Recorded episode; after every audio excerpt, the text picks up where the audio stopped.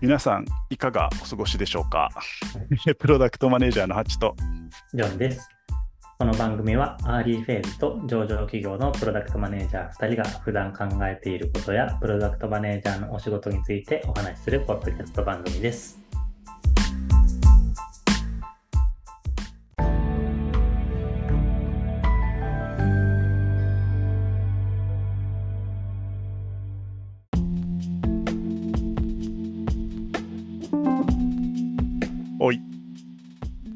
話せる限りでいいんですが、ジョーさんジョンさんのプロダクトには AI を、いわゆる AI 関連の機能は搭載されてますか？自分が担当しているプロダクトにはないですね。うんうん会社ではあのやってる部署はいますけど、うんうんうん。最近、プロダクまあ、最近というかこの半年ぐらい、プロダクトマネージャー界隈でも、自社に AI の強みを取り入れるかみたいな話は往々にしてあって、早いとこだともう、まあ、サービス提供してたりとかしてるじゃないですか。うんうん、それで、うちもなんか一部やったりしてるんですけど、あの、この部分、ちょっと最近言語化したんで、今日そのお話したいなと思ってるでござる。うん。はい、これ、とある G で始まる検索エンジンの会社でお話ししたんですけど、あの皆さん使ったことあるかもしれないですけど、もしかしたら。私もなんか知ってる気がします。あのテーマは AI をどう解釈して活用していくかみたいな話をしたんですけど、端的に言うと AI って2つに AI の活用って2つに分類できるなと思ってて、うん、丸1コスト削減の装置というかコスト削減に使う、うん、丸2プロダクトのコアの価値を増幅する方に使う。うん、でこの2つをこんがらがっちゃうとなんかうちは AI やってないだろうやってるんだろうみたいな話になっちゃうんで、うん、えーここを分けて考えるのがおすすめですっていうのが今日のメインのお話なんですけどうん、これ具体的にどういうことかっていうとコストの削減っていうのはいわゆる例えば RPA の延長というかあのいわゆるチャット GPT を使って業務改善しましたとか、うん、えー現場のコストを下げましたとかうん、っていう話。で、コアの価値の増幅っていうのは、例えば、チャット GPT でも自社 LLM でもいいんですけど、自分たちの機能開発の一つとして AI 機能を顧客に提供しましたとか、うん、なんかレコメンド機能とかですよね。うん、いわゆる自分たちのコアなものがあって、それを増幅しているというか発想かなと思っていて、例え、例え、世の中にあるものを例えると、えーまあ、例えば、チャット G、まあ、コスト削減の方は、えーと、チャット GPT を使って、えーもろもろ、えー例えば CS の業務を効率化しましたとか、うん、まあ、そういう話ですと。で、えーと、き既存の価値を増幅する方は、例えばメルカリの AI 検索とか、えーレイヤーんのバックラックの AIOCR とかやつかなと思っていますという感じですと。うん、で、さらに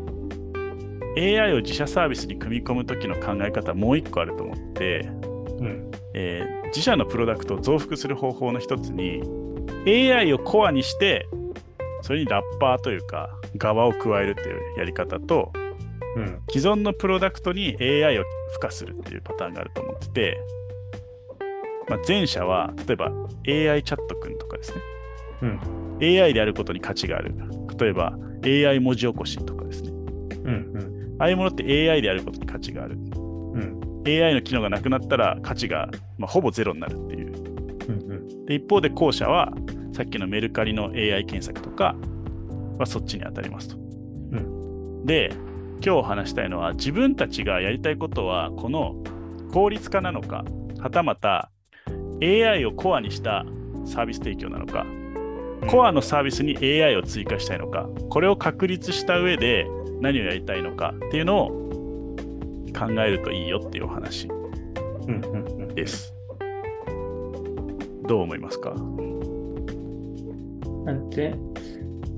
前提として、なんか自自社がどう活用するかっていう話ですよね。そのユーザーにどう提供するかっていうのは、その文脈の一つであって。そうですね。うん自社が活用する提供先が自社の中かもしれないし、それが効率化っていうさっきの前者で、後者が、まあ、顧客に提供する価値の付加価値みたいなところですね。これ迷っちゃうとなんか、なんでうちは AI 使ってないんだみたいな話になって、いや、使ってますけどって言って、社内効率化に使ってたら、いや、顧客に何の価値も提供してないじゃないかって言われるっていう。うんうん。確かになんか、そこをむしろなんかあんまこごっちゃ混ぜにして考えたことがむしろなかったからああ素晴らしい。れなんか明確になんかこうやって言語化してわ分けられると、まあ確かにそうだよねっていう感じかな。で、なんかうちは AI のサービスをお客さんに提供しているんですけど、逆に言うと、だからその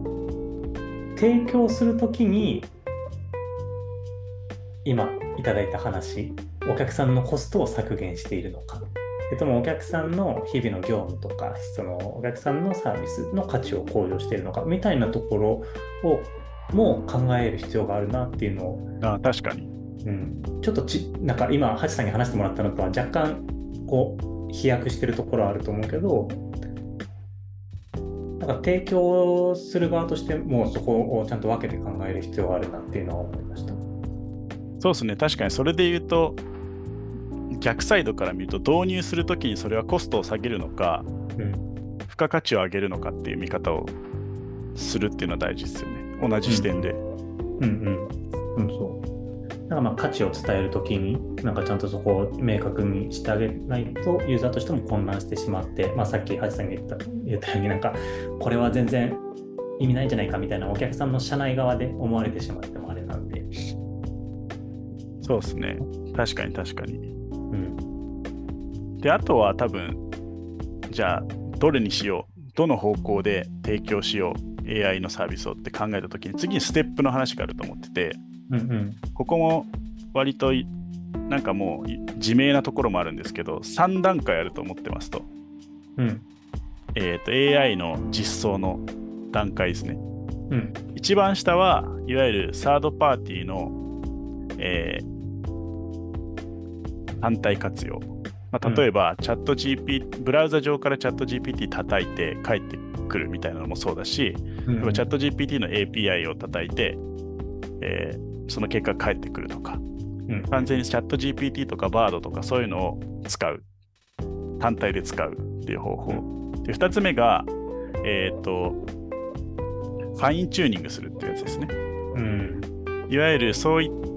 そういったモデルを使いながら、それをチューニ自社向けにチューニングしていきながら、徐々に、えー、と自社最適させていくっていう、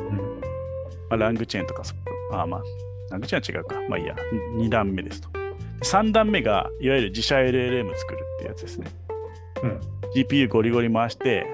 えー自社自社用の AI エンジンを作るっていう3段階があって、それの、うん例えばビジネス的に考えたときに、うちはどこまで必要かみたいなところうんうん。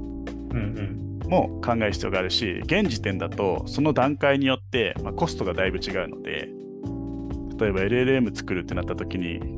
まあ、Google とか Amazon とかからクラウドクラウドの GPU, スト GPU のサーバー借りまくってゴリゴリ回して、もう何十万何百万回るみたいなうん。世界を最初からやっちゃうと、それで価値提供できるんですかっていうのと、まあ、コスト下げられる、下げられるコストを上回ってないですかみたいな話になったりするんで、なんかそこは考えないとなっていうのをとても改めて整理して思ったっていう感じです。うんうんうん。えなので、うん、あ、じゃあ、ハチさんのとこはどういうふうにやってるんですか？うちは、えっと、主に2つやってて、1つ目は、えっと、コスト削減のレベル1みたいなところで言うと、うんうん。えっと、OpenAI の Whisper っていうあの文字起こしのあれを使って、えっと、うちの字幕作成を効率化したり、いはいはいはい。いわゆる動画投げたら、えっと、字幕の元データができるんで、それを最終的に、えー編集機に食わせて、えー微修正するだけで字幕がちゃんと映像に乗っかるっていううんうんうんいう効率化。これは編集時間を30%削減しましたみたいな。感じですと。でつ次が、えっと、まあ、ゆくゆく、これまだ実装中なんですけど、まあ一番わかりやすいのは動画のメディアなんで、レコメンドエンジンですよね。うん。は、あの自社の動画のコンテンツの探しやすさっていったところをアップしていくので、うん、そこをやっていくんですけど、そこは今考えてるのは、僕らって、もうこれ表に出てるから言っちゃうんですけど、Google のビッグクエリに全部データが溜まってるので、ビッグクエリの BQML であのいい感じにやってもらえれば、ある程度できるなと思ってて。うんうん、なので、その、ある意味、なんだろうな、サードパーティーのですね、Google さんの提供するものを使って、えー、レコメンドを実装するみたいなところから入ろうかなと、まずはっていう感じですね。うんと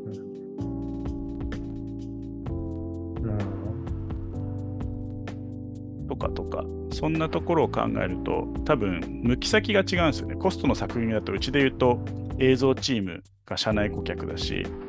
レコメンドっていうと完全にユーザーさんがお客さんになるんで、なんかそこを切り分けながら、ちゃんと誰向けの価値かっていうところで、これによって多分 KPI 設計も全然変わってくるので、うんうんうん、そこを意識しておくっていうところが、なんかプロダクトマネージャーがこう AI プロダクトをなんかやってくれって言われたときに、最初に整理するべきマトリックスかなって最近思ったっていう感じです。でまあ、どっちがいいとか悪いとかじゃなくて、まあ、何をしたい、まあ、どこにゴールを置いてるのかによるから、まあ、ちゃんとそれを見極めた上であの導入とか活用していきましょうねっていう話ですね。そうそうそう。うんうん、でなんかこのなんだろう技術革新ってプロダクトアウトでできることが思いつくじゃないですかいろいろ。うん、で、まあ、それは全然悪くないんだけどじゃあそれが日頃の課題のどこを解決しに行くのかっていったところはちゃんとマッピングしなきゃいけないよねっていう、うんうんうん、確かに気がしております。うん。ほい。そんな。削減なのか、コア価値の増幅なのか、ちゃんと見極めてやりましょうね。うん、そうです。それがあの2023年時点でのプロダクトマネージャーが AI というのを使えとまず言われたらまず考えることだなというあのレ初初級編のお話でした。はい。おい。なので、これを聞いて皆さんも、あの、AI ってやつややってみろって言われたら、あの、理路整然とそこの使い分けをしていただければと思います。はい。というわけで、これからもこんな感じで毎週火曜の朝8時に配信していきますので、えー、お好きなプラットフォームでフォローしてください。それではまた次回お会いしましょう。お相手はハチと。4でした。